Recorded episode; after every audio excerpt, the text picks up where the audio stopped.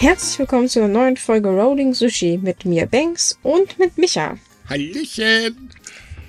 Ja, Ja, heute ja. bei strahlendem Sonnenschein. Was? Wo? Ohne Witz, bei uns ist das arschkalt geworden. Äh, ich scheine irgendwie die Einzige immer zu sein, bei der die, die Sonne reinballert wie sonst was. Wir haben Überhaupt heute. nicht. Das ist doch Schön der Grund, warum, knackig. die, ist doch der Grund, warum äh, Matze nicht dabei ist. Er ist bestimmt vom Wind weggewegt worden. nee, bei uns gab es gestern Abend lustig Gewitter und dann war es auf einmal vorbei mit äh, Knallsonne. Es war gestern noch richtig schön schwül, aber jetzt, nee, wirklich ah, kalt. Ah, aber gut. Muss, ich mich, muss ich mich jetzt schlecht fühlen, weil ich komme gerade vom Grillen rein ins Haus. Nein, da brauchst du dich nicht schlecht fühlen. Ich hab, äh, du, ich grill passiv, immerhin, ne? Ich hoffe nur, dass meine Nachbarn nicht, äh, oder beziehungsweise, dass meine Nachbarn aufhören, Grillanzünder auf, ich habe keine Ahnung, was für eine stinkende Basis das ist zu benutzen, weil es riecht echt, das ganze Zimmer hier riecht danach. Bäh. Homeoffice hat manchmal auch was nicht so Tolles. Ja, ja, gut, verstehe ich. Aber gut, wir haben ja auch einen Garten, also wir nebeln da niemanden mit dem Balkon ein. Und wir sind ganz umweltfreundlich mit Elektroanzündern. Also muss man bei uns Hm. keine Sorgen haben. Gut, lassen wir jetzt mal das Thema Grillen. Ich so, bisher bei japanisches Grillen ist übrigens cool. Oh Ich habe ja. einen japanischen Grill bekommen. Jetzt brauche ich nur noch den Garten dazu. Das wäre klasse, aber naja, man kann nicht alles haben. So, äh, wir haben wieder ganz viele tolle Themen. Yay. Wollen wir mit Corona anfangen? Bringen wir es schnell hinter uns. Okay. Also im Großen und Ganzen ähm, ist es eigentlich so, dass die Zahlen zurückgehen, aber ähm, die Lage ist immer noch ziemlich angespannt da drüben. Und das heißt also, ähm, naja, die Leute rechnen eigentlich damit, dass nach dem Ausnahmezustand der Ausnahmezustand folgt. Aber Yay. es tut sich was zumindest bei der Impfkampagne, denn ähm, Japan wird ab 21. auch an Arbeitsplätzen und in Universitäten impfen, damit das Ganze endlich mal schneller vonstatten geht. Das wiederum finde ich eine gute Idee, denn gerade große Firmen wie zum Beispiel Toyota haben schon äh, ihre Pläne dazu veröffentlicht und ähm, das ist dreimal effizienter als jedes Impfzentrum. Ich finde die Idee auch gut, weil ich meine, die Leute sind ja sowieso mehr oder weniger, also warum denn nicht gleich den Pixar reinsemmeln? Eben, ganz genau. Außerdem sollen auch bald Studenten ähm, geimpft werden, die äh, ins Ausland möchten, also ins Ausland studieren möchten. Und zwar äh, ab September, nee, September, also bis September vorrangig. Das finde ich eigentlich auch eine ziemlich coole Sache. Geht halt darum, dass einige Länder sagen, also ganz ehrlich, wir lassen aber nur rein, wenn sie geimpft sind. Darauf hat Japan reagiert und Japan hat auch darauf reagiert, dass immer mehr ähm, Japaner, die im Ausland leben, gefragt äh, äh, anfragen, ähm, ob sie nicht doch lieber äh, zu Hause geimpft werden können, weil sie eben Angst äh, teilweise davor haben, also vor den Impfstoffen, die halt eben in dem Land, in dem sie leben, zugesagt, äh, zugelassen worden sind, äh, die aber in Japan nicht zugelassen wurden. Außerdem haben sehr, sehr viele Bedenken, dass sollte es dann doch Probleme geben, dass die medizinische Versorgung in dem Land, wo sie leben, nicht ganz so toll ist. Äh, deswegen ähm, hat Japan gesagt, okay, ab September ähm, dürfen die Leute einreisen, wir kriegen ihre Spritze am Flughafen, äh, müssen dann 14 Tage in Quarantäne, dürfen danach wieder ausreisen und kriegen wieder eine Spritze. Also sprich, da gibt man sich tatsächlich ganz schön Mühe. Mittlerweile, das muss man sagen. Nee, ich meine, nach der Katastrophenfahrt, die man hatte, muss es ja mal langsam funktionieren. Ja, die eigentliche Impfkampagne läuft immer noch nicht so gut. Es würden äh, auch noch sehr, sehr viele Impfstoffe weggeschmissen. Also wenn jemand einen Termin absagt, dann äh, kann man davon ausgehen, diese Dosis ist dann für die Tonne, weil äh, irgendwie haben sie keinen Plan B. Ein paar Städte versuchen das jetzt zwar, aber das klappt wohl noch nicht ganz so toll. Naja, auf der anderen Seite öffnen sich die, ähm, Tokio und Osaka so ganz langsam wieder. Also das sind ja die beiden ähm, Präfekturen, die am heftigsten betroffen waren oder auch noch sind. Also sprich in Osaka sieht die Sache gerade in den Krankenhäusern immer noch nicht sehr, sehr rosig aus. Aber trotz allem machen jetzt wieder Kaufhäuser, große Kinos, Vergnügungsparks und so weiter wieder auf. Das nenne ich mal Ausnahmezustand mit ganz viel Ausnahme. Ja, ja, das hatte ich mir auch schon gedacht. Ich meinte, ja, ich verstehe, ihr müsst da so ein bisschen, aber äh, vielleicht sollte man klein anfangen. Also, Macht sie doch, sie öffnen erstmal nur kleine Vergnügungsparks. Also Universal Studios, Tokyo Disneyland. Ist doch Ja, klein, sehr- ich weiß gar nicht, was du hast. sehr, sehr, sehr klein, Universal Studios, ja. hm, Naja, ja. also es ist halt so, dass ähm, kurz bevor der Ausnahmezustand verlängert wurde, äh, die ähm, Lobbyverbände äh, ziemlich Sturm gefahren sind, gerade die der Kaufhäuser und gesagt haben, ey Leute, das geht so nicht mehr. Und man hat sich jetzt darauf geeinigt, okay, ihr dürft wieder aufmachen, aber ihr müsst eben früher auch wieder zumachen. Und ähm, es ist halt so, dass äh, ich glaube um 20 Uhr machen sie dann halt eben die Türen zu, aber bis dato haben sie halt eben auf und natürlich gibt es schon äh, Maßnahmen, die sie einhalten müssen. Also zum Beispiel ähm, dürfen nicht so viele Leute im Freizeitpark reinrennen, auch Kinos äh, dürfen jetzt nicht komplett äh, aufmachen, dass sie ja bombenvoll sind. Ähm, aber insgesamt kommt das nicht ganz so gut bei den Menschen an, weil die halt sagen, Freunde, ähm, ja, nee, ist klar. Das ist, glaube ich, keine so gute Idee. Das Problem ist nämlich, dass ähm, eine neue Umfrage äh, des japanischen Kabinettbüros jetzt gesagt hat, also äh, die Leute sind müde, sich selbst einzuschränken. Und zwar aus dem einfachen Grund, weil sich einfach an, sonst ja auch nichts einschränkt. Warum sollen die das dann halt einfach machen? Und das ist ja so dieses Hauptargument. Schränkt euch ein, schränkt euch ein, ihr macht das schon, liebe Bevölkerung. Aber nee, äh, die, der große Teil der Bevölkerung sagt halt, äh, Nö. Nee, es geht nicht mehr. Warum? Also, ja, verstehe ich auch. Also ich meine, ich wäre mittlerweile auch sehr frustriert, wenn man dauernd immer sagt, so, jo, jo, jo. Und dann da auf der anderen Seite wird alles wieder aufgemacht. Also ich meine, das ist ja so, als wenn du auch so einen Zuckerkranken vor die Bäckerei stellst. das Macht ist, Entschuldigung, dass ich jetzt lache, aber der Vergleich war jetzt nicht schlecht. äh, ja, ja, das, das ist halt einfach Quark. Und ähm, es ist auch verständlich, dass die Leute äh, die Schnauze voll haben. Wobei er Jüngere, also sprich die Generation so bis 40, hat damit mehr Probleme als ähm, die Generationen darüber. Aber es ist halt bezeichnend. Ähm, vor allen Dingen ist es halt auch so, dass ähm, sehr viele äh, Virologen, Ökonomen etc. bla ähm, halt sagen, also ganz ehrlich, Japan hat noch einen sehr, sehr langen Weg vor sich, bis das endlich, ähm, äh, also bis sie die Pandemie unter der Kontrolle haben. Denn ähm, die Politik hat eigentlich keine klare Linie und ist auch ziemlich perspektivlos. Also sprich, es gibt dann einen Ausnahmezustand. Im Prinzip wird die äh, ähm, die Maß, also die vorherige Maßnahme wiederholt, nur man hat halt ein anderes äh, Opferlamm äh, sich ausgesucht. Also es war ja zu Anfang die Pachinko-Läden, danach war es ja die Vergnügungsviertel, jetzt sind es die Jugendlichen und äh, die Trinker. Und ähm, naja, im nächsten Ausnahmezustand sind es wahrscheinlich, ich weiß nicht, die Mütter oder so, ich habe keine Ahnung. ähm, aber wobei, wobei, die hatten wir schon zum Anfang, das war mit den Ki wo die Kinder auf den Spielplätzen waren und irgendwelche stimmt. Leute dann wütend die Polizei gerufen haben, weil, öh, das sind spielende Kinder, das Ja, aber das, das, kam, nicht. das kam aber nicht bei der Regierung an. Also da hat die Regierung nicht gegen gemotzt. Ach ja, gut, okay. Ähm, aber jetzt aktuell sind es tatsächlich Jugendliche, da hatten wir ja auch diesen Fall. Ich glaube, wir haben sogar darüber berichtet, wenn ich mich nicht irre, weil ähm, äh, da hieß es dann, ja, wenn sie nicht lernen zu Hause, dann gehen sie irgendwo hin und machen Party. Ja, ja, ist klar. Sind sie nur am Saufen, ja klar. ja, ganz genau. Äh, hm, dass das vor allen Dingen ältere Leute sind, hat wohl auch noch keiner da drüben mitbekommen, aber naja, egal. Ähm, und das, das Problem ist halt einfach, äh, dass man davon ausgeht, dass sollte es jetzt wieder schlimmer werden, und davon geht wirklich eigentlich im Prinzip jeder aus, weil, hey, die Olympischen Spiele kommen, hahaha, ähm, ist es halt so, dass äh, die dann damit rechnen, okay, es gibt garantiert wieder ein anderes Opferlamm. Ähm, ich glaube, da läuft bestimmt gerade eine landesweite Wette, so eine kleine Lotterie. Wer gewinnt, wer ist das nächste Opferlamm? Wer gewinnt, der kriegt dann, weiß ich nicht, einen Urlaub oder so ein Krams. Ja, nach Pandemie, macht Sinn. naja, das ist dann nach der Pandemie. Aber ähm, nee, es, es ist halt tatsächlich so, die Menschen kriegen es halt mit und ähm, diese, diese Perspektivlosigkeit der Politik ähm, löst halt sehr viel Stress bei den Leuten mental aus. Und das ist mehr als verständlich. Ja, natürlich. Also das ist nachvollziehbar, wenn da ständig so ein Hin und Her und Ja und Nein. Also da hm. würde ich auch irgendwann sagen, jetzt ist aber mal gut. Richtig. Ja, aber äh, okay, ich meine, ne? wie war das? Die Olympischen Spiele werden auf jeden Fall stattfinden, auch wenn sie keiner will. Aber mein Gott, ist ja nicht so schlimm. Ich meine, das ist immerhin, man ist konsequent. Ja, ne? Also. Also. Man, man fährt zwar volle Wucht gegen die Wand, aber man fährt immerhin irgendwie nach vorne. ja, das kannst du leider laut sagen. Ja, da gibt es natürlich auch noch ein paar Neuigkeiten zu den Olympischen Spielen, denn ähm, es ist so, dass sie jetzt schon wieder ein Stück kleiner werden, denn es ist schon wieder eine Veranstaltung abgesagt worden. Dieses Mal der Empfang des japanischen Premierministers am Ende der Olympischen Spiele. Der wurde jetzt hochoffiziell abgesagt mit der Begründung, naja, wenn wir jetzt da eine private, also das heißt private, aber wenn wir danach jetzt eine Feier in einem Hotel mit Würdenträgern äh, stattfinden lassen, dann kommt das vielleicht nicht ganz so gut beim Volk an. Damit hat man, glaube ich, tatsächlich mal was richtig erkannt.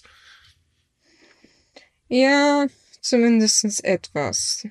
Irgendwas muss ja mal richtig gemacht werden in der Hinsicht, weil mittlerweile ist äh, ähm, Wir, wir können eigentlich auch so ein Bingo spielen mittlerweile bei den Olympischen Spielen. Welchen Blödsinn sie sich diesmal einfallen lassen und wie sie versuchen, die Dinge, die nicht funktionieren, dann doch irgendwie zu retten. Ja, aber ganz ehrlich, so viel Bingos wollen wir gar nicht aufmachen. Das wird langsam zu viel. Ein weiterer Punkt ist, dass mittlerweile sehr, sehr viele äh, Städte, ähm, die sich für das Host Town Projekt angemeldet haben, äh, ihre Teilnahme wieder absagen, weil das einfach zu teuer ist, das Ganze. Denn diese zusätzlichen Corona-Maßnahmen, die sie einfügen äh, oder beziehungsweise erfüllen müssen, kann sich kaum eine Stadt leisten. Ähm, ich grinse aus dem einfachen Grund, das hört sich eigentlich total suspekt an, aber vor allen Dingen ein ganz großer Punkt ist, dass ähm, man die Athleten von den Otto-Normalbürgern einfach fernhalten muss. Und das kostet einfach Unsummen. Dann passiert nämlich Folgendes. Äh, man muss zum Beispiel überlegen, wie bringe ich die Leute vom Flughafen, also erstmal durch den Flughafen, dann zum Shinkansen-Bahnhof, der da unten irgendwo dran klebt, äh, und dann natürlich noch in die Stadt, ohne dass ich irgendwie äh, dass sie irgendwie mit ähm, Außenstehenden zusammentreffen. Und das ist verdammt teuer. Äh, da gibt's dann so solche Überlegungen wie, naja, komm, wir machen das nicht mit den Shinkansen, lassen wir das mal, wir stopfen die Leute einfach in den Bus. Das heißt also, man lässt sie mal im sieben Stunden Bus fahren, bis sie dann in der äh, Hoststadt sind. Ha, ähm, und das sind halt Millionenkosten, die da auftreten. Ähm, es gab auch einen Fall, da musste die Stadt, äh, also hat überlegt, ja, wir quartieren die Leute ein, haben dann ein Hotel gesucht und äh, festgestellt, oh, die behindertgerechten Zimmerchen, die sind ja alle komplett verteilt. Das heißt, wir müssen das ganze Hotel buchen. Problem ist, diese Kosten werden von der Regierung nicht getragen und das ist, wie gesagt, einfach zu viel. Ja, und deswegen haben jetzt schon 105 Städte ihre Bewerbung zurückgezogen von insgesamt 528. Allerdings haben auch schon über 200 Städte ähm, gesagt, ich glaube, wir werden das wohl auch machen. Wir prüfen zwar noch, aber rechnen mal nicht damit, dass wir damit spielen. Äh, das wiederum führt aber zu dem Problem, dass jetzt die japanische Regierung gefragt ist, beziehungsweise das Organisationskomitee, denn was machen wir denn jetzt? Hm. Das könnte vor allem für Leute in Tokio noch ziemlich unangenehm werden, denn irgendwo müssen die Leute hin und auch da müssen sie halt ferngehalten werden von dem Otto-Normalverbraucher. Ist nicht ganz so gut. Hinzu kommt, dass nicht nur bei den Paralympischen Spielen haufenweise Städte ähm, als Host absagen, sondern auch zu den Olympischen Spielen haben mittlerweile ganz, ganz viele gesagt, ey Leute, nee, es geht nicht. Ja, wen überrascht's? Ich meine, wenn die, wenn die Regierung nicht nachdenkt, dann tun's halt zumindestens andere, was, was wünschenswert ist. Aber das macht halt die Probleme für andere Menschen auf der anderen Seite wieder schwierig. Das stimmt leider. Ähm, es ist für die Athleten ein bisschen schade, weil ganz ehrlich, wenn man in Japan ist, dann will man doch ein bisschen Kultur und Land und Leute und so weiter äh, miterleben. In dem Fall, äh, nee, leider nicht. Das ist, also, ganz ehrlich, bald kann man, eigentlich kann man jetzt nur noch von Olympischen Spielchen sprechen, oder? Naja, wir wissen ja noch nicht, wie weit man mit der Öffnungszeremonie. Man, man hadert ja auch noch mit den Gästen, wer jetzt eigentlich wie wo kommen soll und wer nicht. Wir wissen ja, ähm, unser lieber Suga möchte ja seine Zuschauer haben. Experten und das Komitee sagen lieber so, nee, eigentlich wäre was anderes besser, aber mal sehen, wie sie das noch machen. Ja, zumindest dürfen äh, die Länder jetzt mehr Delegierte ähm, hinschicken. Und zwar haben ein paar Länder ähm, gemeckert, dass es nur so wenige pro, also es sollten ursprünglich nur zwölf Stück plus dem Staatsoberhaupt sein. Äh, da gab es dann Gemecker, weil ähm, einige sagten, na, Leute, wir haben ein bisschen mehr Sicherheitspersonal und das brauchen wir auch. Also wurde das dann halt wieder nach oben äh, korrigiert. Aber ähm, ich glaube, man kann eigentlich davon ausgehen, dass die Olympischen Spiele mehr mit Delegierten und so weiter stattfinden werden, aber nicht mit normalen Zuschauern. Was wahrscheinlich in Japan auch nicht so gut ankommen wird, denn äh, immerhin sind das ja denen ihre Steuergelder. Hm, naja, ja, na gut, ja, ja. Die Spiele, die Spiele. So, liebe Leute, anderes Thema. Jetzt bewegen wir uns mal ganz weit weg von Corona, Olympia und sonstigen äh, Blödsinn. Nee, halt, wir bleiben noch bei Blödsinn, aber äh, zumindest von den beiden Themen. Meine Frage, wer von euch kennt das? Ihr seid schon ein bisschen älter und habt keine Partnerin, Schrägstrich Partner. Mama und Papa möchten aber unbedingt irgendwann Enkelchen haben und gehen euch die ganze Zeit damit auf den Keks. Ich wette, das kennt wahrscheinlich fast jeder von euch.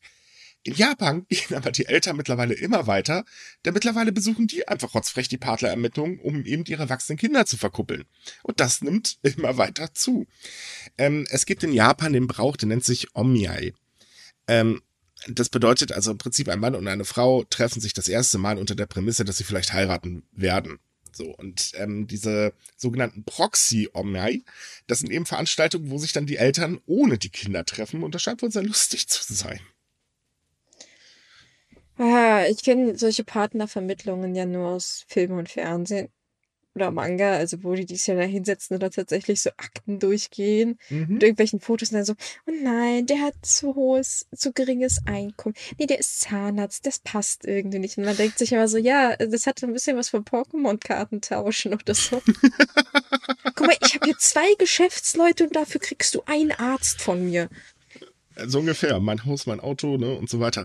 Ähm, ja, ganz so läuft es nicht. Also in dem Fall sind das eher Veranstaltungen, wo sich die Eltern dann gegenüber sitzen und dann fröhlich ihr Kind anpreisen. Das heißt also im Prinzip wird gelogen ohne Ende. ähm, damit sich dann halt eben später, wenn die Eltern sich sympathisch sind, äh, der Nachwuchs äh, dann aufgefordert wird, los jetzt, hopp, ihr habt euch zu treffen, was eigentlich sehr lustig ist, weil naja, wenigstens verstehen sich schon mal die Eltern. Yay. Das löst immer das Problem mit, deine Eltern mögen mich nicht. Ähm, ist aber, wenn man, wenn man das so überlegt, eine ziemlich skurrile Angelegenheit.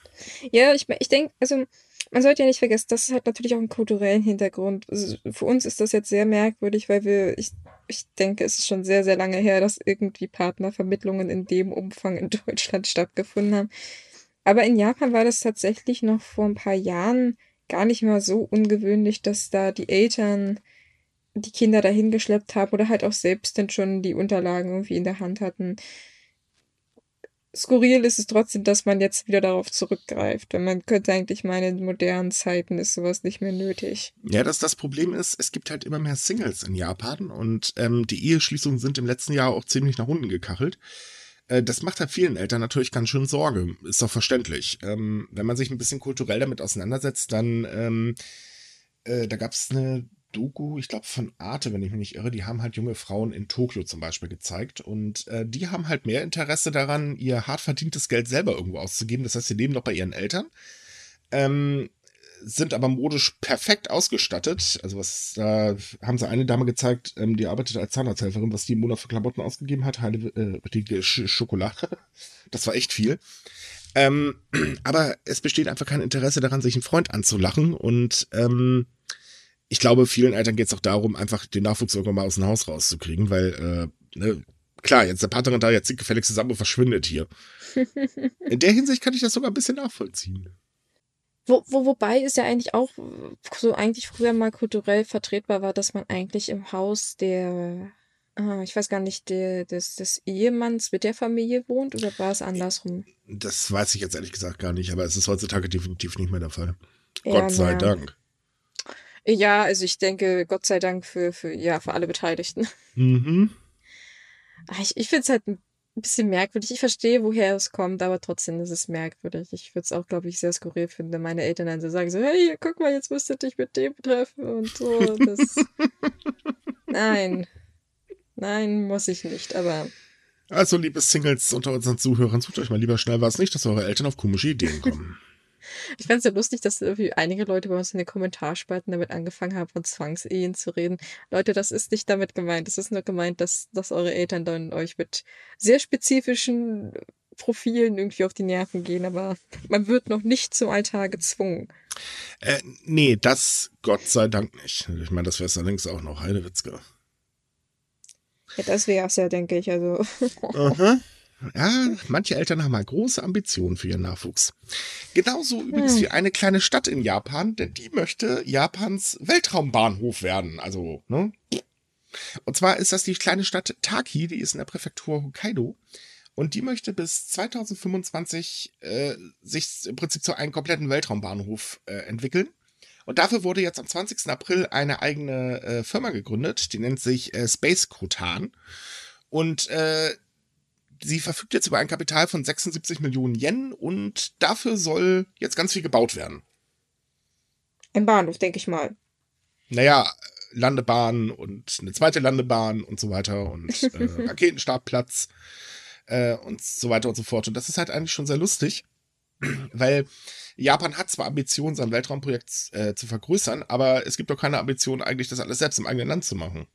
Ja, man kann ja, ich meine, so eine Landebahn kann man immer gut gebrauchen. Also ich weiß ja nicht. Ich finde es jedenfalls süß, dass diese kleine Stadt sich da sehr so bemüht. Ja, man muss aber auch dazu sagen, die Stadt hat tatsächlich äh, schon vorher Ambitionen äh, gehabt, denn sie hat den äh, sogenannten Aerospace Park. Und ähm, das war eigentlich auch schon. Ähm, Äh, ja, so, so im Prinzip äh, sollte das der Aufbau einer groß angelegten Luft- und Raumfahrtindustrie in Hokkaido sein. Äh, ziemlich lustig, hat nicht so ganz geklappt, aber äh, naja, ne, kann man jetzt immerhin weiter äh, benutzen. Bis die erste Rakete beim Erdbeben umfällt. Just, also wir haben ein Problem. Äh, Quatsch, Hokkaido, wir haben ein Problem. Was denn? Naja, irgendwie stehen wir nicht mehr gerade. Äh. Also ich glaube, so stabil stehen die noch, aber. ich habe keine Ahnung. Äh, ja, aber ich, ich finde es cool, dass das auch halt auch sich äh, kleine Gegenden da so bemühen und nicht immer gleich die großen Orte angerannt kommen. Ich weiß, dass vor ein paar Jahren Japan mal versucht hat, so ein, so ein ähm, Bahnhof umzusetzen, wo praktisch nicht direkt Raketen starten, sondern halt äh, andere Fahrzeuge für den Weltraum, also alles, was dazwischen ist. Ich bin da kein Spezialist, ich weiß also nicht genau, was da gemeint würde, wurde.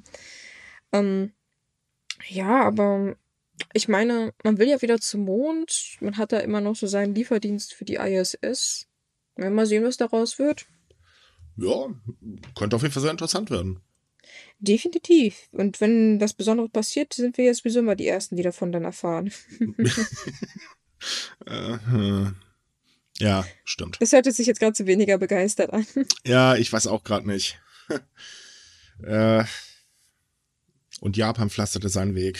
Der typische Fall eines Japan-Redakteurs. Hm, darüber könnte man ein Buch schreiben. so, ähm, was haben wir denn heute noch? Äh, Ach ja, wir haben ja noch das, äh, die Haftstrafe. Und zwar der Betreiber der illegalen Manga-Webseite Mangamura wurde jetzt in Japan zu drei Jahren Haft verurteilt.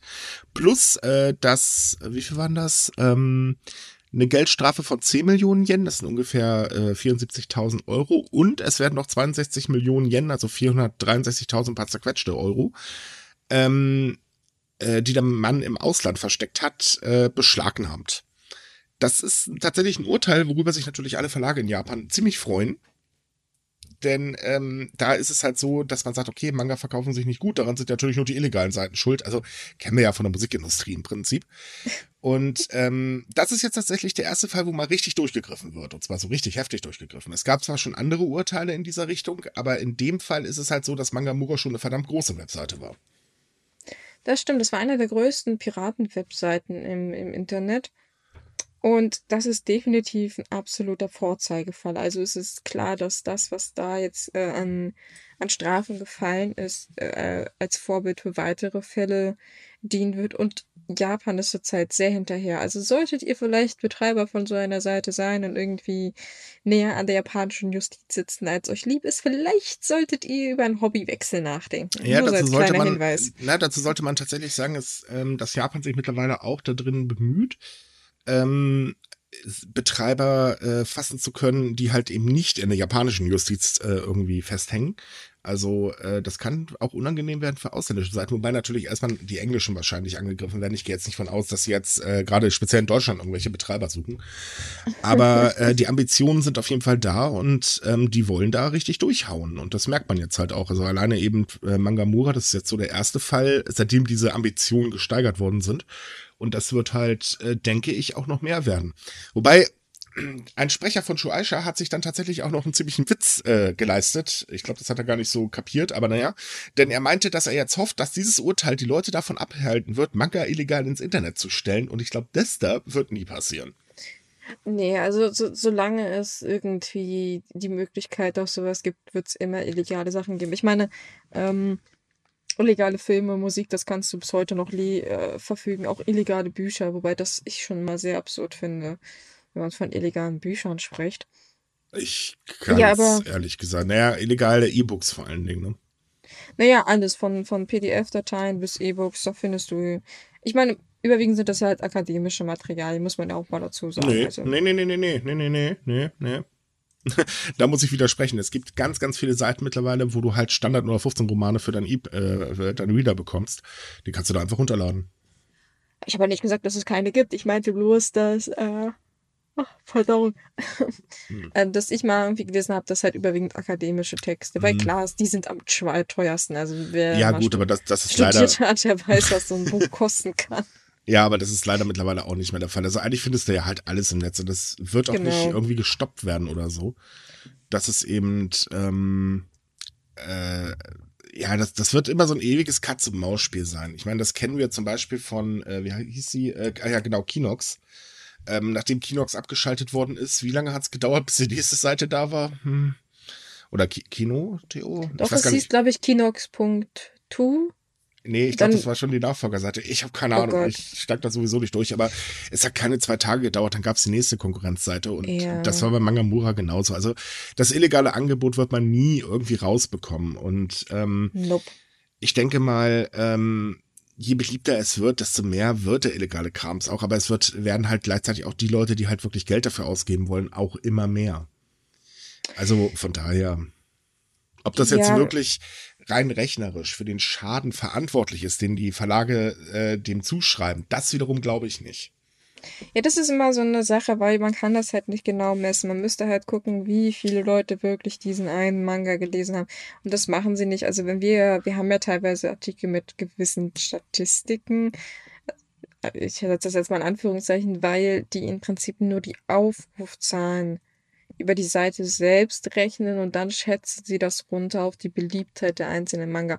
Und deswegen kann man das eigentlich nie genau sagen, wie viel Schaden dafür durch jetzt Eben. angerichtet wird. Am Ende sind es tatsächlich aber eigentlich immer die kleinen Künstler, die darunter leiden, die praktisch wirklich davon abhängig sind. Also äh, der Autor von One Piece, dem ist es wahrscheinlich ziemlich furzegal, ob man das illegal liest, weil der verdient so hart Kohle daran wenn das halt irgendeine andere kleine Manga-Künstlerin ist, die weiß ich nicht, gerade ihr zweiten, äh, ihre zweite Reihe gestartet hat, der wird das dadurch weitaus schlechter gehen, weil der Verlag spart natürlich zuerst an ihr und nicht an sich selbst. Richtig, man muss aber auch dazu sagen, dass äh, der Verkauf von physischen Manga allgemein in Japan sehr rückläufig ist. Also hier in Deutschland geht er ja gerade tatsächlich nach oben. Das, ähm, wo war das? Im Tagesspiegel war ein Artikel dazu.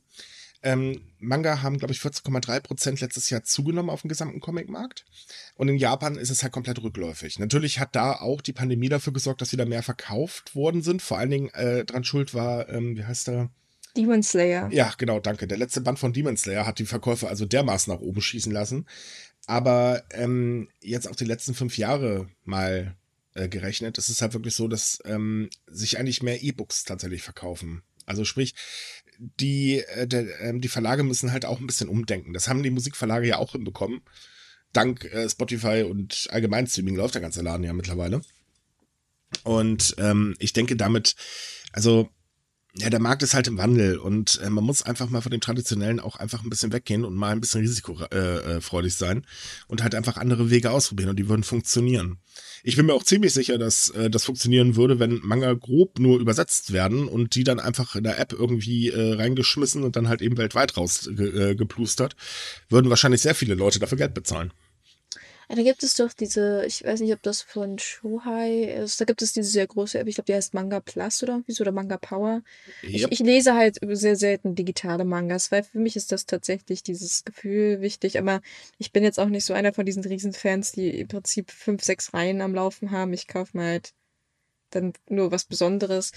Ähm, aber da habe ich jetzt auch gesehen, dass da zum Beispiel jetzt Neuankündigungen komplett international auf Englisch verfügbar sind. Also dort, wo du die App praktisch hast, kann das jeder lesen. Ja, es Englisch halt, natürlich. Es fehlt halt für viele natürlich noch Deutsch, also, um jetzt äh, aus unseren Breitengraden zu reden. Das kann ich auch verstehen. Ich persönlich mag halt zum Beispiel auch keine englischen äh, Bücher lesen oder so. Ähm, wenn die das noch einfügen würden, also ich glaube, das würde wirklich abgehen. Da wären wahrscheinlich viele bereit, ein bisschen Geld für zu bezahlen. Ja, man, man muss mit der Zeit gehen, ne? Mhm. Eben. Wobei es natürlich auch sehr, sehr viele gibt. Ich kenne durchaus äh, die Gegenargumente, eben, wie du sagst, man muss halt irgendwas für in die Hand, äh, Hand halten bekommen. Ich muss ganz ehrlich sein, war ich bei Büchern auch immer so der Meinung, aber irgendwann habe ich mir gesagt, verdammt, ich habe keinen Platz mehr und dann wurden es dann E-Books und äh, mittlerweile habe ich mich echt mit E-Books angefreundet. Bin ich richtig, also wenn ich mal zum Lesen komme, Ähm, aber so, es gibt halt auch spezielle Sachen, die will man einfach als Buch haben. Also zum Beispiel, ähm, ich liebe ja Fotobände. Ähm, und die, ganz ehrlich, als E-Book, da kann man eine Webseite angucken. ja, das ist natürlich was ganz anderes dann wieder. Also.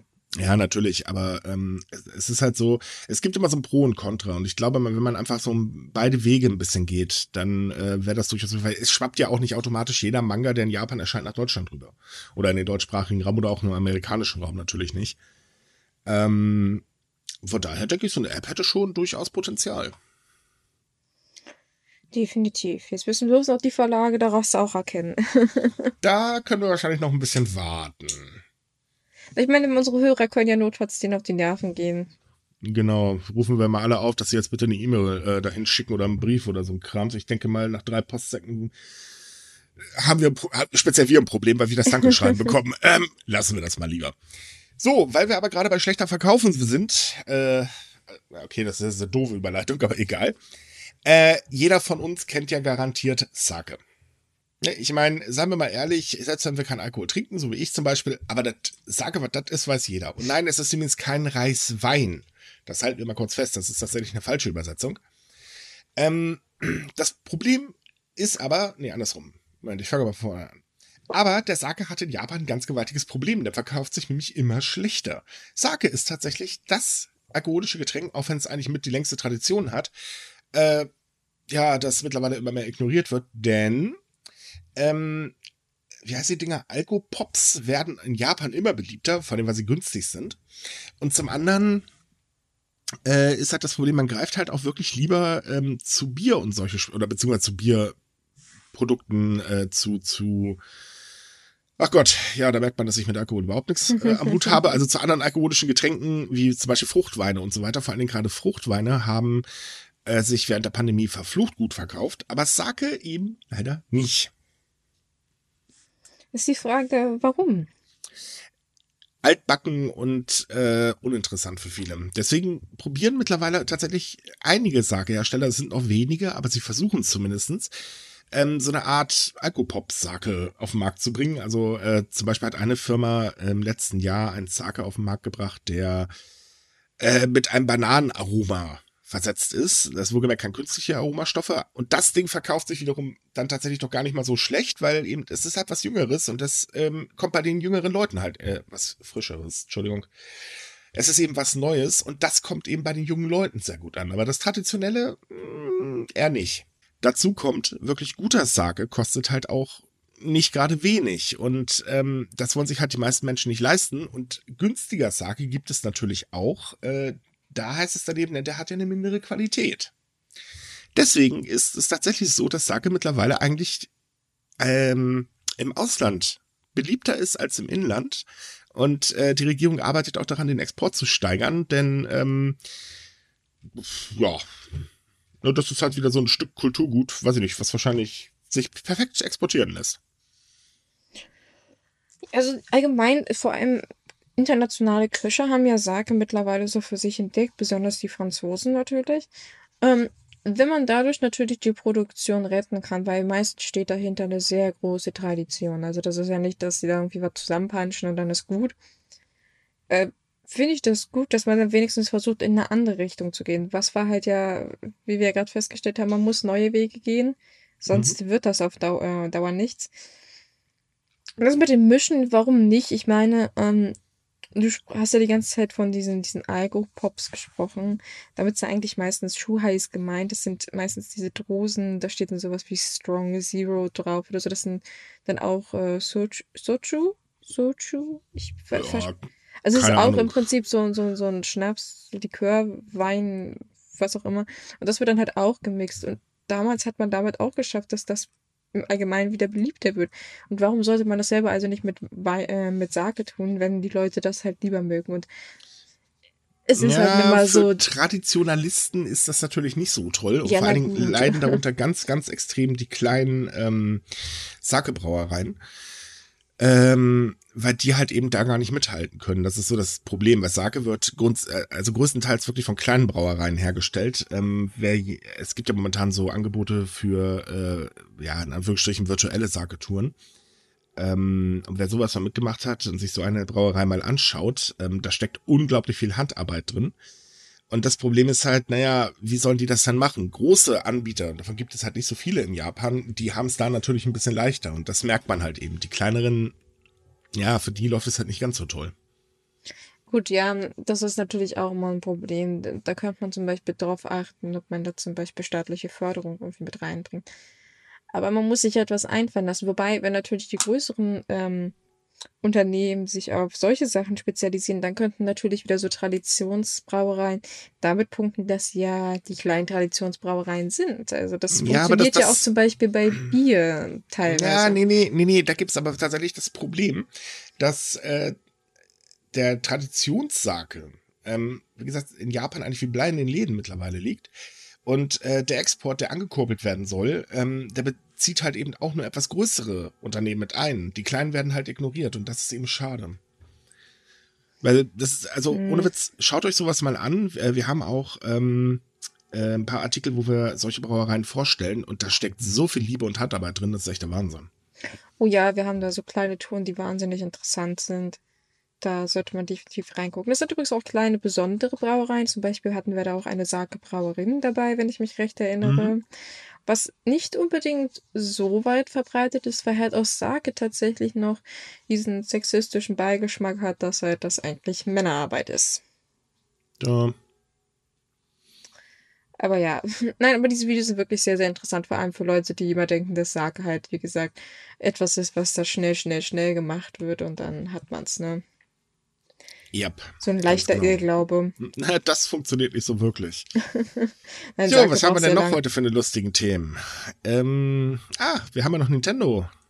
Ach ja, gutes Nintendo. Das passt eigentlich ganz gut, nachdem gestern ja da wieder irgendwelche angeblichen großen Ankündigungen kommen sollten und nicht gekommen sind. Ja, Ja, hm, na, das Internet halt, ne?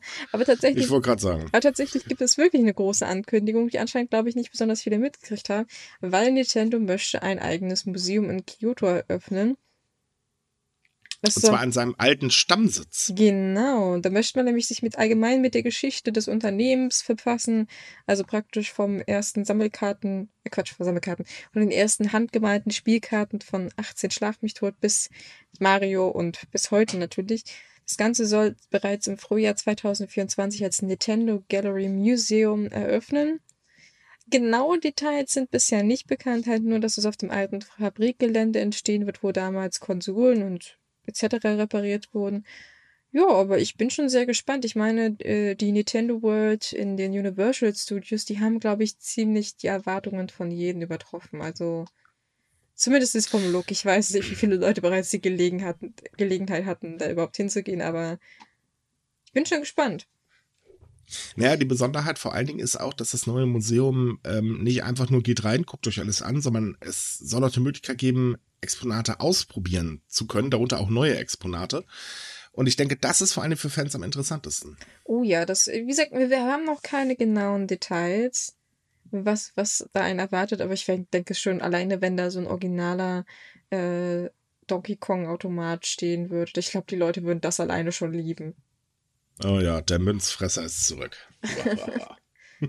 Ah, ich durfte auch mal so einen spielen, da, da im, im, wer jetzt übrigens nicht ja genau nach Japan schafft, das ist jetzt keine bezahlte Werbung, aber in Berlin gibt es ein Computerspielemuseum, wo es auch Automaten gibt und unter anderem kann man da auch Donkey Kong spielen, ohne dauernd Ja. Münzen reinzuwerfen. Ist übrigens tatsächlich sehr, sehr empfehlenswert, das Museum. Da war ich äh, auch vor der Pandemie mal. Ist total klasse. ist ein sehr schönes Museum, hat auch manchmal Sonderausstellungen und kleine Touren, also da gibt es auch die Pain Station, die finde ich super. Das ist Pong mit Mhm. Bestrafen.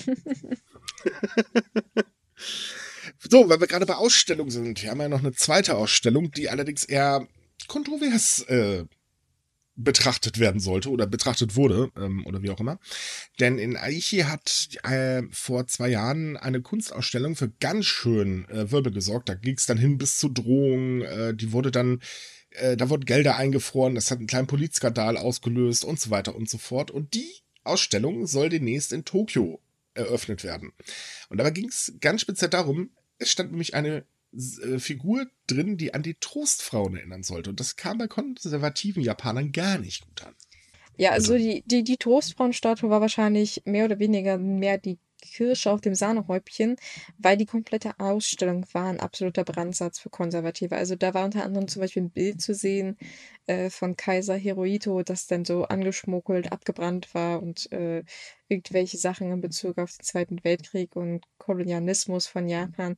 Also allgemein die ganze, die ganze Ausstellung war nicht unbedingt beliebt in gewissen Ecken. Was sie auch gar nicht sein sollte, weil sie trug den wunderbaren Namen After Freedom of Expression. Es ging also tatsächlich darum, wie weit eigentlich Zensur und ähm, ja, Totschweigen in Japan funktioniert. Also wie weit darf man eigentlich mit Kunst gehen, bevor der japanische Staat sagt, äh, äh, ist nicht. Und die Ausstellung hat im Prinzip am Ende genau das erreicht, worauf sie aufmerksam machen wollte. Sie wurde halt so massiv bedroht, dass sie geschlossen werden musste. Und dadurch kam halt erneut die Diskussion wegen Meinungsfreiheit und Kunstfreiheit auf. Also ja, das war eine sehr unangenehme Situation für alle Beteiligten. Mhm. Umso beeindruckender. Ja, dass sie jetzt. Hm? Na, du. Ich würde sagen, umso beeindruckender finde ich, dass man jetzt gesagt hat, hey, wir machen das Ganze jetzt in Tokio auf. Richtig, und vor allen Dingen aktuell muss man ganz ehrlich sagen, äh, in der jetzigen Situation muss die Politik verflucht vorsichtig sein, wenn die jetzt nochmal so ein Fauxpas macht, dass Gelder und so weiter einfach gesperrt werden. Ich glaube, das ist dann so ein Tropfen, der ein aktuell sehr volles Fass zum Überlaufen bringen kann. Ja, also erstens schaut ihr international sehr viel gerade auf, auf, auf mhm. Japan, allein wegen den Olympischen Spielen. Andererseits muss man sagen, das ist Tokio, es ist nicht Aichi oder Nagoya. Also man ist da ein bisschen weltoffener und vor allem ein bisschen kritischer mit der japanischen Geschichte. Von daher könnte es vielleicht besser funktionieren. Ich weiß es nicht. Also man hat zumindest vorher noch nicht angekündigt, dass es irgendwelche zusätzlichen Sicherheitsmaßnahmen geben soll, neben natürlich den Corona-Maßnahmen. Also man darf da nur in kleinen Grüppchen rein mit Reservierungen.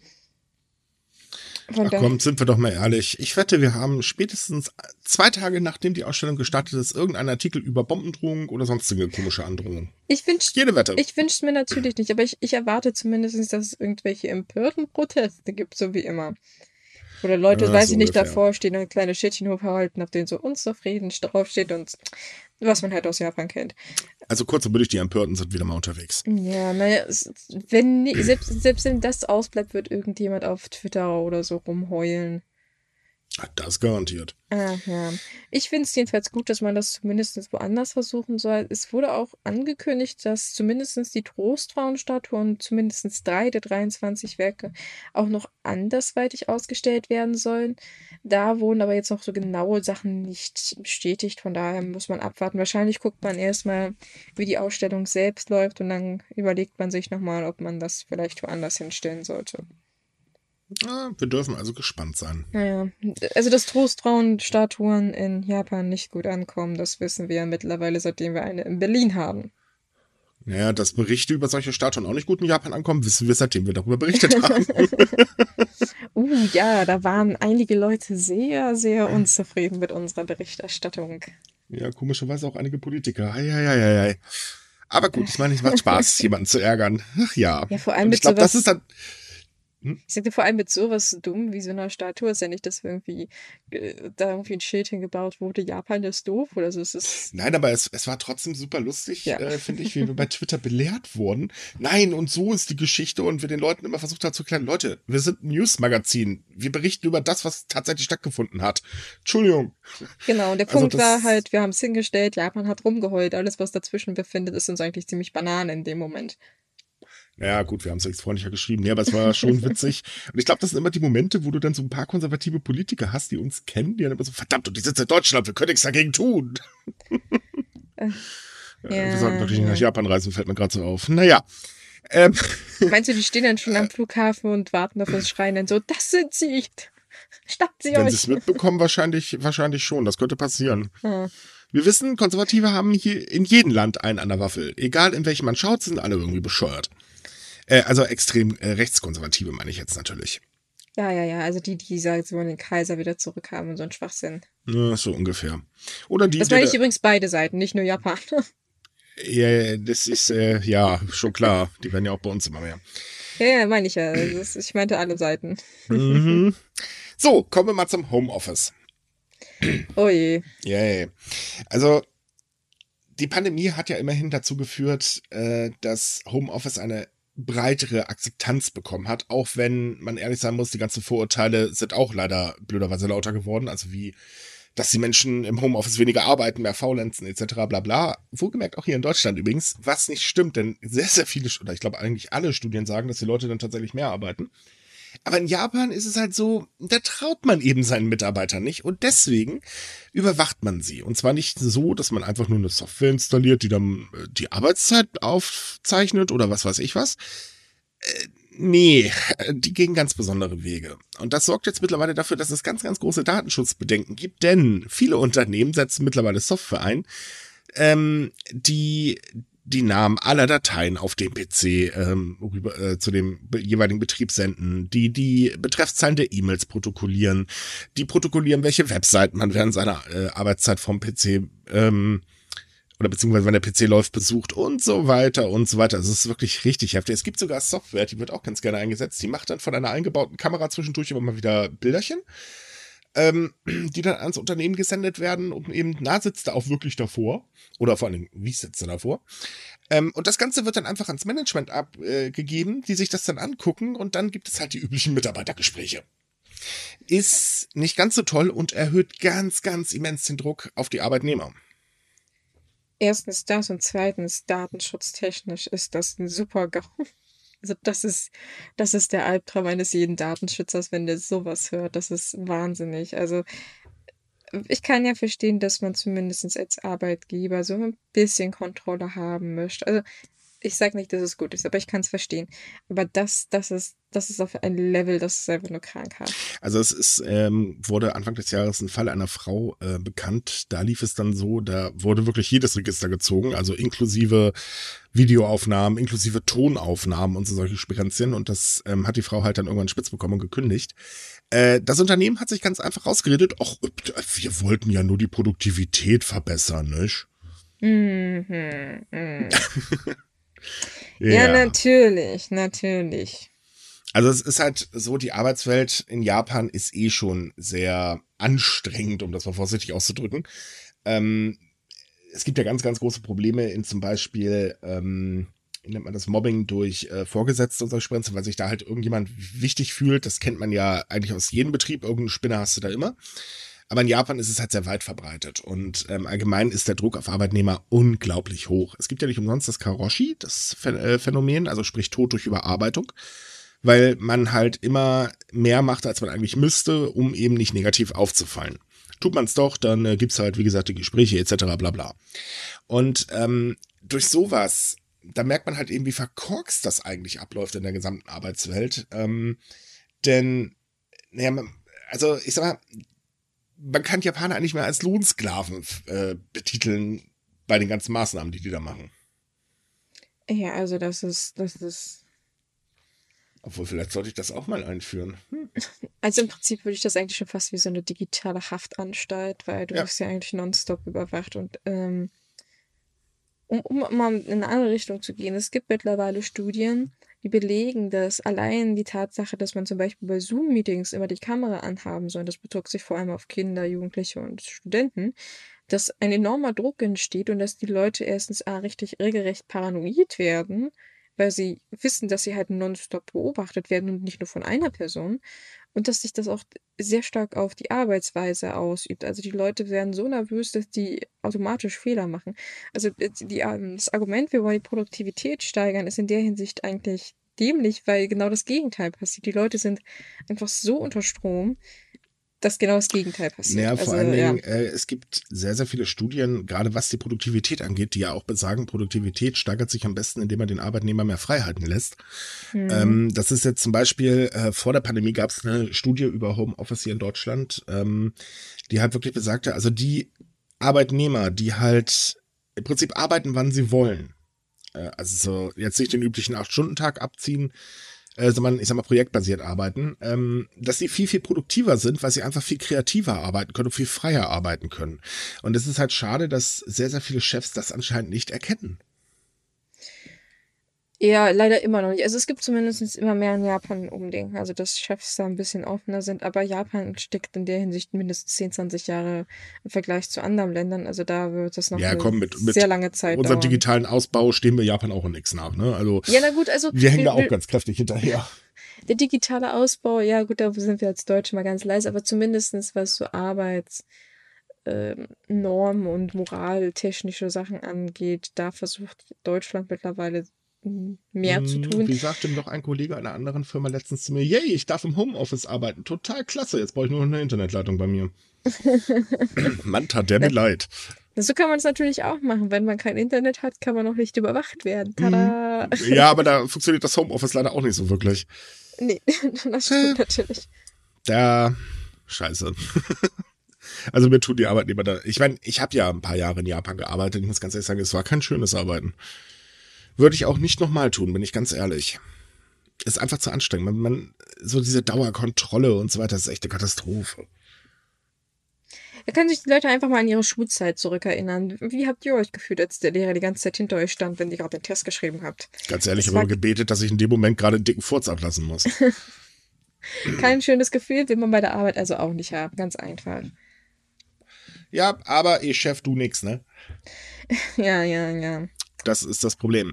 So, dann haben wir noch was zum Thema Umweltschutz, denn Japan möchte ja unbedingt bis 2050 CO2-neutral sein. Ähm, und hat ja bekanntlich so dezent schlechte Erfahrungen mit Atomenergie gemacht, um das mal vorsichtig auszudrücken. Aber trotz allem hat die japanische Regierung ähm, in ihrem ersten Entwurf zur Wachstum, Wachstumsstrategie des Landes, das in diesen Herbst erscheinen soll, ähm, sehr stark an der Atomenergie festgehalten. Und jetzt ist es so, dass dank des Umweltministers und des Verwaltungsreformministers, meine Güte, sind das Namen, äh, das Bekenntnis zur Atomenergie in diesen Entwurf, der dann halt später, wie gesagt, übernommen wird, ganz, ganz stark abgeschwächt wurde. Und das ist tatsächlich ziemlich gut, denn das bedeutet, dass umweltfreundliche bzw. Äh, regenerative Energien doch stärker gefördert werden. Das war im ursprünglichen Entwurf nämlich ganz anders. Da hieß es dann nämlich, nö, wir setzen hier völlig auf Atomenergie und der Rest ist erstmal egal. Und äh, das, äh, ja, ist definitiv ein falscher Ansatz. Gerade für ein Land, das eigentlich ohne Probleme äh, sich komplett mit erneuerbaren Energien versorgen könnte. Theoretisch ja, praktisch, das ist halt, scheitert es immer noch an der Umsetzung. Aber es ist zumindest äh, interessant, dass man das doch sehr still und heimlich geändert hat. Also es war kein großes Tam-Tam-Feuer, wie man es normalerweise von Ministern mal kennt, dass dann, oh, wir machen das, und, sondern dass man mhm. das jetzt einfach gemacht hat. Finde ich sehr interessant. Dass, dass das, weiß nicht warum, aber finde ich jedenfalls gut, weil Japan braucht Atomenergie nicht, wenn sie natürlich richtig mit ihren Wachstumsstrategien da rumspielen. Naja, ich meine, es, es, ist ja so, dass ähm, es gibt insgesamt zwei Wachstumsstrategien. Es gibt einmal die Gesamtwachstumsstrategie für das Land. Das ist eben die, äh, wofür jetzt der Entwurf erarbeitet wurde. Und dann gibt es noch die sogenannte grüne Wachstumsstrategie. Die ist jetzt halt neu, seitdem Suga im Amt ist. Ähm, weil er, also man kann über Suga sehr viel sagen, aber er setzt sich ja wirklich für den Umweltschutz ein. Ähm, also zumindestens um Japan halt in der Richtung voranzubringen. Und das wird auch irgendwie mal Zeit, wenn man mal ganz ehrlich ist.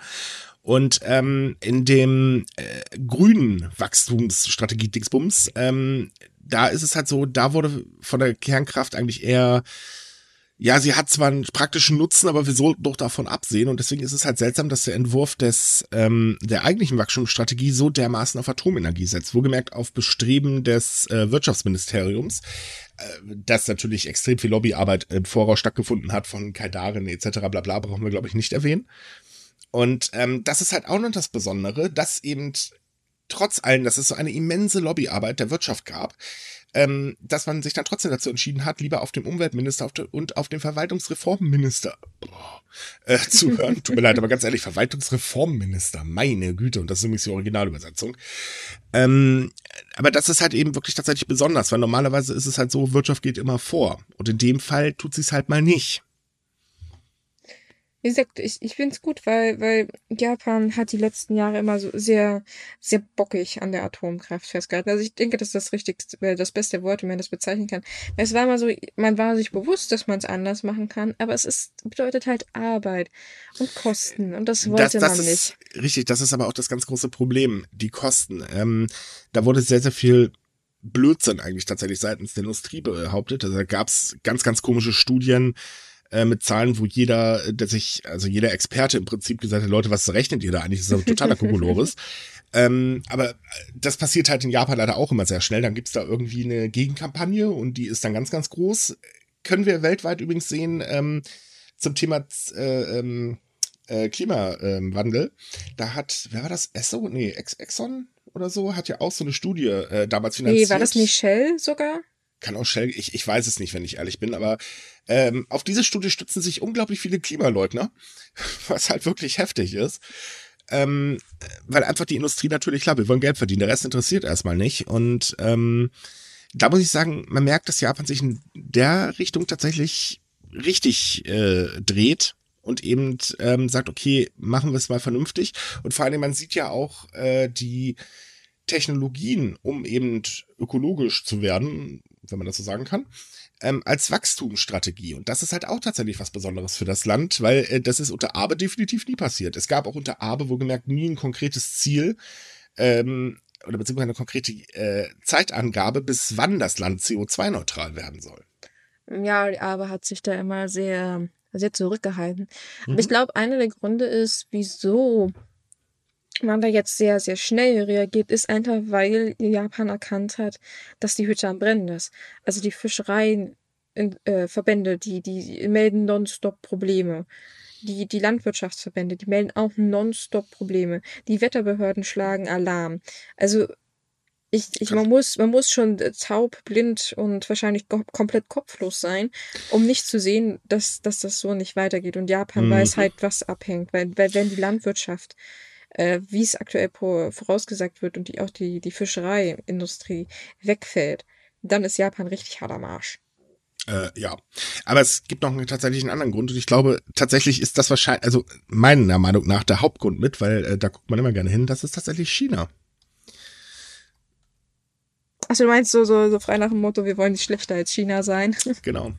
Ja gut, ähm, das, das ist natürlich sehr, ein sehr, Anreiz. Ja, ja das, das wird tatsächlich sehr, sehr gerne so gemacht. Äh, China prescht vor und Japan will unbedingt äh, mithalten, weil man muss ja besser sein und dann wird halt eben in der Richtung äh, rein investiert. Und ähm, erlebt man übrigens gerade ganz, ganz stark bei der digitalen Währung. Ähm, Japan ist zwar noch nicht so weit, aber die Überlegungen, nachdem China mit seinen digitalen Yuan äh, losgelegt hat, wurden schlagartig mehr. Ne, dann hat sich die, Bio, äh, die Bank of Japan eingeschaltet und so weiter und so fort. Und man legte los. Und man kann über China sagen, was man will, aber tatsächlich setzen die sehr stark auf ähm, saubere Energie mittlerweile. Ich will jetzt nicht sagen, dass die Spitzenreiter sind. Es gibt, weiß Gott, noch immer genug Probleme, weil äh, war ja nicht umsonst mal der größte Umweltsünder der Welt, wenn ich mich gerade nicht irre. Ähm, aber die tun verdammt viel. Und äh, ich denke, das ist halt auch so ein Punkt, äh, dass Japan dann sagt, okay, da wollen wir halt auch mitmachen. Und vor allen Dingen, dadurch werden aber auch die Zeichen der Zeit erkannt, eben, dass, also wer Vorreiter in der Technologie ist, der hat natürlich auch den Markt. Ja, und das ist der Punkt, wo Deutschland noch so ziemlich mit dem Kopf im Sand steckt. Äh, ja. Und zwar sehr, sehr tief. Am besten hm. bis zu den Fußsohlen auf der anderen Seite. Wir sagen nur höhere Benzinpreise, ne? Was findet da gerade für ein lustiges Grünbashing statt? Gerade von der CDU und SPD, obwohl, warte mal, haben die nicht die höheren Preise beschlossen? Na, ist ja auch egal. Weißt du, immer wenn irgendwas beschlossen oder noch nicht mal beschlossen wird, wenn irgendwie nur davon gemunkelt wird, dass es da vielleicht irgendwie zu Einschränkungen kommen könnte oder etwas teurer wird, dann wird sofort gebrüllt, dass es die Grünen sind. Es ist ja. egal, was es ist. Es ist immer also momentan könnte man, könnte man wirklich meinen, dass die Grünen irgendwie an allem schuld sind. Ne? Naja, ist ja also einfacher, weil, weil sonst müssten ja gewisse Parteien zugeben, dass sie das eigentliche Problem sind. Ja, oder sie müssten einen vernünftigen Wahlkampf machen. Aber ich glaube, das werden von der CDU sowieso nicht wählen. Achso, falls übrigens jemand fragt, ja, ich bin total gegen die CSU eingestellt und ich hoffe, dass sie die Wahl nicht gewinnen. Die gehören nämlich endlich mal weg vom Fenster. Die Jahre jetzt waren definitiv genug. So, äh, das, äh, ne, viel Spaß beim Niederknüppeln. Die Kommentare ich wollte gerade sagen, und, und, und schwupps sind die nächsten Hörer weg. hey, ich habe nicht gesagt, wen ich sonst wählen würde, nicht? Ähm, ja. Obwohl jeder, der länger hier zuhört, der kennt meine Meinung ja sowieso. Also von daher. Nein, nein, nein, nein wir, wir, wir, wollen da nicht beeinflussen. Das es muss eh jeder selber wissen, was genau. Das halten wir mal fest. Ne? Aber ich bin eher für eine Politik für äh, die Zukunft der äh, jüngeren Generation. Bei mir ist der Zug eh abgefahren. Also von daher, naja. Ja, naja, in so. Japan ist er ja auch mehr oder weniger abgefahren, aber mehr in eine andere Richtung, weil eine junge Generation äh, ja. gibt es allmählich nicht mehr, ne? Richtig, denn die Zahl der Neugeborenen erreicht in Japan 2020 mal wieder ein Rekordtief. Na, wer hätte das erwartet? Es wurden 2020 in Japan 840.832 Babys geboren, was deutlich unter 2019 liegt. Und 2019 war das Jahr, wo schon eine Grenze unterschritten worden ist, die man eigentlich erst ein paar Jahren äh, rein theoretisch unterschreiten wollte oder beziehungsweise wo vorhergesagt worden ist, man unterschreitet sie erst in ein paar Jahren. Und das führt dazu, dass die 700.000 Grenze, die eigentlich erst in zehn Jahren überschritten werden sollte, äh, ja, eigentlich geht jeder davon aus, dass die eigentlich nächstes Jahr, übernächstes Jahr unterschritten wird. Also weit früher und das äh, führt wiederum zu gewaltigen Problemen. Denn gibt es nicht genug Nachwuchs, dann wird es irgendwann schwierig mit den Sozialkosten und wir wissen, Japan braucht viele davon, denn Japan hat verdammt viele ältere Menschen. Ja, hm. man, man sieht halt, dass die bisherigen Bemühungen der Regierung nicht funktionieren. Eigentlich überhaupt, nee, gar nicht. Kein Stück. Nö. Höchstens, dass die, die schon Kinder haben, sagen, jo, eigentlich würden wir noch gern anderes haben, aber das ist ja passiert auch nicht so wirklich. Ähm, ja, das ist nur die Sache, langsam, langsam geht, wird, gehen die Leute wahrscheinlich einfach die Ideen aus, weil man versucht, die Schulbildung zu reformieren. Man hat das jetzt mit kostenlosen Kindergärten ausprobiert, äh, mehr Unterstützung für Frauen etc. Aber naja. Ja, das Problem, glaube ich, ist halt auch einfach, ähm, dass man nicht erkennt, dass Japan trotz allem immer noch ein sehr kinderfeindliches Land ist. Also jetzt nicht von der Grundeinstellung her. Ich meine, klar, Mütter äh, oder beziehungsweise Kinder haben es in jedem Land schwer. Da können wir hier auch nach Deutschland gucken. Himmels äh, Willen. Pandemie zeigt es ja gerade ganz gut, ne? Wie war das? Die verlorene Generation? Haha. ähm, Ne, das, das Problem ist halt eben einfach auch, es steckt eine unglaubliche Angst dahinter, sozial abzusteigen. Und das Problem ist halt, ähm, es ist ja kann man eigentlich mit Deutschland vergleichen und dass in Deutschland die Unterstützung ein bisschen besser ist. Ist der Mann weg, der, dann ist es in Japan ganz schön doof für die Frau. Also im Prinzip bedeutet das eigentlich das Soziale aus. Und ähm, das kennen wahrscheinlich sehr, sehr viele alleinerziehende Mütter hier auch in Deutschland, weil die Situation ist einfach hart. Und es ist super einfach, sich als Mann vor Unterhaltszahlung zu drücken. Und in Japan gibt es dann noch nicht mehr Recht und Gesetz für in der Richtung. Das soll ja erst noch eingeführt werden. Ähm, und dazu kommt dann halt eben der Druck, man muss halt arbeiten, arbeiten, arbeiten. Die Wirtschaft läuft nicht wirklich rund und das war auch schon vor der Pandemie nicht so, dass die Wirtschaft so toll lief. Denn, und das ist halt eben dieses Ding, was man immer sehr gerne übersieht, zwar hat Abe mit den Abenomics dafür gesorgt, dass die Wirtschaft wieder wächst. Das Blöde ist bloß, Japan ist eigentlich ein Land der Teilzeitarbeitnehmer geworden. Und naja, wenn du drei, vier Jobs gleich, äh, hintereinander machst, ja, wie willst du dich dann noch um ein Kind kümmern? Eben, außerdem, ich meine, das hört man meistens halt von jüngeren Menschen, die sagen, die sind noch nicht bekloppt, irgendwie Kinder in so eine Welt zu setzen. Also die wissen, wie schwer es ist, weil sie es ja selbst spüren. Und die denken sich, äh, warum sollte ich jemanden dieser gleichen Situation aussetzen? Mhm. Also es ist, es, viele sagen mal, es herrscht ein gewisser Egoismus, weil man sagt, oh, ich habe keine Zeit.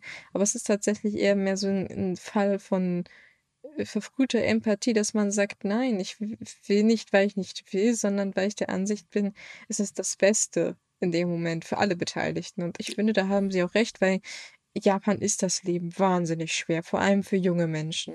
Und ja, dass gut, die dann selber sagen, dass ich das nicht an jemand anderen reinreiten will, äh, ja, verstehe ich. Richtig. Es kommen natürlich noch andere Aspekte hinzu. Also ich meine, ähm, ganz ehrlich, jetzt ein Kind in die Welt zu setzen, bei den Umständen, die wir hier gerade haben, ist, glaube ich, allgemein verdammt schwierig. Ähm, also sei es jetzt äh, der Klimawandel etc. und so weiter. Also man muss da schon sehr gut überlegen. Und Kinder sind halt teuer. Oh, Weil ja. Kinder haben den Hang dazu zu wachsen und äh, das bedeutet, man muss ständig Kleidung nachkaufen. Ja, nicht nur das, die wollen auch was essen, die wollen Unterhaltung haben, Bildung, das ist alles teuer, auch in Japan. Wobei ich ehrlich gesagt zugeben würde, doch, ich könnte es mir tatsächlich sogar noch vorstellen. Also Was? noch ein Kind in die Welt zu setzen. Aber ich glaube, ob ich das der Welt antun sollte, na, ich weiß ja nicht. Ich sag mal so, der Wunsch und das Umsetzen sind zwei verschiedene Dinge. Also ich das denke, wiederum stimmt. Ich denke, es gibt viele äh, Japaner, die denken sich, oh, ein Kind wäre nice. Aber ja, ich, ich glaube, wollen das, nicht. Ich, ich glaube, das kannst du eigentlich weltweit äh, sehen. Es gibt wahrscheinlich sehr, sehr viele, die, ähm, also auch mit Bekannten, mit denen ich spreche, die halt sagen, ja, Kind schon, natürlich. Aber nicht so. Er spricht einfach, also die, die Pro- und Kontraliste ist halt ziemlich lang. Es ist eigentlich schade, dass man eine Pro- und Kontraliste ausstellen muss. Ähm, aber gut, lieber vorher nachdenken, als später, dass, dass das Kind darunter leidet. Das muss man auch sagen. Ähm, aber um nochmal ganz kurz auf die Zahlen zurückzukommen, äh, denn das ist eine Statistik des Ministeriums für Gesundheit, Arbeit und Wohlfahrt. Und in der Statistik wurde auch erfasst, wie viel Eheschließungen und wie viel Scheidungen es letztes Jahr gab. Und die Eheschließungen sind um 73.517 auf insgesamt 525.490 gesunken. Das ist der niedrigste Stand der Nachkriegszeit in Japan. Und äh, das Durchschnittsalter der ersten Ehe lag äh, bei Männern bei 31 Jahren und bei Frauen bei 29,4 Jahren. Und die Zahl der Scheidungen ist auch gesunken, was man jetzt wahrscheinlich als Freude sehen kann, was aber kein Wunder ist, weil ein Termin für eine Scheidung zu kriegen, war schwierig. Das ist interessant, weil wir hatten eigentlich ursprünglich, ich weiß noch zu Anfang der Pandemie davon berichtet, dass die Eheschließungen irgendwie mehr oder weniger zugenommen haben. Mhm. Mehr oder weniger ist tatsächlich hier zu sagen, weil. Wahrscheinlich eher weniger. Naja, also es gab irgendwie einen kurzzeitigen Anstieg, aber auf lange Sicht war es halt keiner. Und das wollte ich eigentlich damit ausdrücken. Und äh, weil man sagt, ja, es war halt so eine, so eine schwere Situation und man hat halt gesagt, ja, dann heiraten wir jetzt und so weiter. Aber ja, äh, ich bin auch in der Hinsicht nicht verwundert.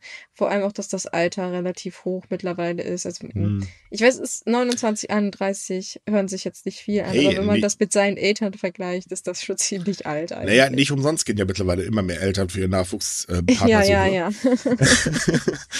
ähm, ganz kurz noch eben die, äh, aufgeschlüsselt nach Präfekturen, das fand ich nämlich auch interessant, ist es so, dass die Rate der äh, Anzahl der Kinder, also die durchschnittliche Rate, bei Frauen in Okinawa bei äh, am höchsten liegt, und zwar bei 1,86, ähm, gefolgt von Shimane mit 1,69 und äh, Miyazaki mit 1,68. Und in Tokio liegt die Rate am niedrigsten mit 1,13, gefolgt von äh, Hokkaido und Miyagi. Das ist halt auch schon so, naja, hm. Tokio halt. Das ist, ich, ich denke mal, das hängt damit zusammen, so große Metropole, alle ständig in Bewegung und so weiter. Da will man kein Kind in die Welt setzen. Ähm, aber das, das ist echt heftig. Es werden halt immer weniger. Ja, wie gesagt, ich bin nicht überrascht. Ich habe eigentlich nicht erwartet, dass ich jetzt auch über die Pandemie irgendwie ähm, da einen Anstieg sehe. Also das hätte mich sehr gewundert, wenn das passiert wäre. Ja, das äh, definitiv. Ein bisschen es ist halt, es ist halt, macht Japan halt äh, offensichtlich nur noch mehr Probleme, das ist schon klar. Tja. So, haben wir noch ein Thema? Ah ja, Strommasten. Hm. das ist doch eigentlich, eigentlich total kurios, aber wenn man so die Logik dahinter ist sehr verständlich. Ähm, kurz eben. Stellen wir uns jetzt mal vom geistigen Auge eine Straße in Japan vor. Man sieht alte Häuser, man sieht kleine Läden, viele Menschen. Und an was denkt ihr noch? Jetzt machen wir ganz kurz eine Gedankenpause. Strommasten, oder? Und jetzt seid ja. mal ehrlich, garantiert denkt ihr an Strommasken. Und das Problem ist, dass diese Strommasken ähm, natürlich ich sag mal, gerade bei äh, so ein bisschen Sturm äh, keine so gute Idee sind, denn die haben immer den Hang dazu umzuknicken. Ähm, und deswegen sollen jetzt äh, entlang von 4000 Straßenkilometern in den nächsten fünf Jahren die Kabel unterirdisch verlegt werden. Eine Sache, die man eigentlich, ich verstehe nicht, warum sie jetzt das machen. Money und Aufwand. Ja, okay. Weil ich meine, ich sag's mal so, in, Land, äh, in ländlichen Gegenden, da denkst du halt nicht dran. Da denkt man sich so, ja, das läuft irgendwie, warum sollen wir es umbauen? Jetzt hat man aber halt festgestellt, so, ja, äh, wir haben relativ mehr Stürme und mehr starke Erdbeben und es ist irgendwie immer scheiße, wenn so jedes halbe Jahr von mehreren tausend Haushalten der Strom weg ist. Wir erinnern uns da an ein gewisses Beben, wo die Leute wochenlang ohne Strom saßen. Das war übrigens ein Taifun, äh, das war ein Taifun. Ja, ist ein Taifun, Beben, ich mhm. weiß es nicht mehr. Nee, es war ein Irgend Taifun. Äh, vorletztes Jahr war das. Hm, okay. Na, ich bin jetzt davon ausgegangen, von dem Beben, wo das Kraftwerk da, das Wärmekraftwerk, abgesoffen ist, im Prinzip. Äh, das, war, das war noch ein bisschen früher, stimmt. Nee, aber das letzte Schlimme, das war tatsächlich nach einem Taifun. Da war eine ganze, äh, die Hälfte einer Präfektur komplett weg. Äh, was leider auch zu sehr vielen Toten geführt hat, weil ähm, ja, die medizinische Versorgung hat darunter natürlich sehr stark gelitten. Und ähm, das ist halt ein Problem. Und dazu kommt, und das ist, glaube ich, auch äh, ganz gut, dass man daran endlich mal denkt, denn ähm, dass gerade Straßen, äh, die einen Zugang zu Evaku also wo sich ein Zugang zu Evakuierungszentrum oder die für den Transport für Hilfsgütern gebraucht werden, dass sie durch umgeknickte Strommasten natürlich blockiert werden können, hätte man vielleicht mal vorher dran denken können. Außerdem will man so natürlich auch die Sehenswürdigkeiten, ähm, äh, schützen, denn auch da ist das nicht so toll, wenn da so, oh, guck mal, da ist ein Sturmmast, aber der hängt irgendwie im Dach, das ist nicht so gut. Ja, das ist nie gut. Also ich weiß nicht, ich gehöre, glaube ich, zu so einer Sorte Mensch, die Strommasten vor allem im Sturm immer sehr nervös machen. Auch wenn ich in einem Auto sitze, aber immer wenn ich dann seh, sowas sehe, denke ich mir so, ah, nicht sicher. Mhm. Aber umso, umso wünschenswerter ist es natürlich, ist es natürlich alles immer eine Frage der Evakuierung und der Versorgung. Also es gibt halt auch Fälle, gab Fälle, wo die Leute dann kein Trinkwasser ha hatten und sie konnten nicht beliefert werden, weil die Straßen halt zu waren und dann mussten die da irgendwie irgendwelche Berge herunterkraxeln, zwei, dreimal am Tag. Das war schon ziemlich scheiße. Ähm, und wenn man dann natürlich jetzt sagt, na gut, dann sanieren wir das und bauen das alles unterirdisch, warum nicht? Kann haben alle Beteiligten, ja, ja, das ist doch für alle Beteiligten nur, nur ein Vorteil. Ich meine, die, die Regierung hat weniger zu tun, indem sie da irgendwelches, irgendwelches Zeug wegräumen muss. Und die Bürger, naja, die können sich halt sicher sein, dass sie schnellstens Hilfe dann bekommen. Richtig, man muss natürlich dazu sagen, dass es äh, nicht jede Naturkatastrophe äh, bedeutet, dass diese Kabel unter der Erde geschützt sind. Also bei Erdbeben zum Beispiel ist das ein bisschen blöd, aber äh, da ja vor allen Dingen Taifune zunehmen, ähm, kann ich verstehen, dass man halt in dieser Richtung reagiert und das ist auch definitiv einer der richtigen Schritte. Außerdem haben wir, haben wir es letzte Woche darüber berichtet, oder nee, ich glaube vorletzte Woche, haben wir auch darüber berichtet, dass man so auch wieder äh, die historischen Stadtbilder herstellt. Und ähm, das sah sehr beeindruckend aus, das Ganze mal ohne Strommasten zu sehen. Ja, das ist, kommt natürlich hinzu. Wobei natürlich dann wieder auf der anderen Seite die Hardcore-Japan-Fans sagen so, naja, es fehlt jetzt halt auf der anderen Seite irgendwie was vom Landschaftsbild. Uh. Kann ich auch verstehen, das Argument. Ich meine, ein Landschaftsbild, das ist halt immer grundsätzlich im Wandel der Zeit. Man kann sich da nicht auf. Ich meine, dann müssten wir natürlich auch argumentieren, dass wir hier irgendwie in Euro, in Deutschland irgendwelche alten germanischen Hütten wieder aufbauen müssten, weil Landschaftsbild. Aber ja, ich find's gut, weil, wie gesagt, es hat ein, es ist nicht nur ein Schönheitsding, es ist hilft den Menschen wirklich. Und besser ist es, äh, ist es halt besser für alle Beteiligten. Das definitiv. Man sieht, auch in Japan denkt die Politik ab und zu mal nach. Yay. Ich denke einfach, dass Leute sich so lange beschwert haben, dass sie gesagt haben, meine Güte, jetzt machen wir den Scheiß endlich. Also es wird uns auch langsam zu teuer, da ständig irgendwelche Kräne hinzustellen, um die Kacken Das ist wahrscheinlich der Punkt, äh, der Punkt mit dem Geld, Wim. Das ist einfach zu teuer. Äh, wahrscheinlich kommt das von den Stromunternehmen, die die Masten wieder ausstellen müssen, weil aufs normale Volk hört man nicht, sieht man bei den Olympischen Spielen. Sagen wir mal so, man hört nur bei den Dingen, wo man auch möchte, dass man das irgendwie haben will. Oder das. So, ich glaube, damit sind wir durch für heute, gell? Jojo, war doch ein schöner Abschluss. Eben, Strommasten, schöner Abschluss. Naja, ist auch mal eine Idee. okay, liebe Leute, also dann, wir wünschen euch wie immer eine schöne Woche und äh, jetzt der übliche Spruch, wenn ihr mit anderen Japan-Fans quatschen wollt, kommt in unsere Facebook-Gruppe, da gibt es ganz viele, mit denen ihr quatschen könnt. Nicht nur über Corona, das halten wir mal kurz fest, sondern über das Allgemeine. Ansonsten kommt auf subika.com, wir haben jeden Tag auch andere schöne Artikel, über die wir nicht im Podcast berichten können. Logischerweise, weil wir sie nicht zeigen können. Ähm, folgt uns auf Facebook, Twitter, Instagram, Spotify. Ich weiß nicht, wo man uns noch folgen kann, aber da gibt es bestimmt auch viele Möglichkeiten. Ja, den Überblick verloren, wir müssen ja. diesen Satz endlich mal aufnehmen, äh, beziehungsweise die Verabschiedung endlich mal aufnehmen und immer noch reinschneiden, weil das ist auch jedes Mal sowieso der gleiche. Also, habt eine schöne Woche, bis zum nächsten Mal. Tschüss. Tschüss.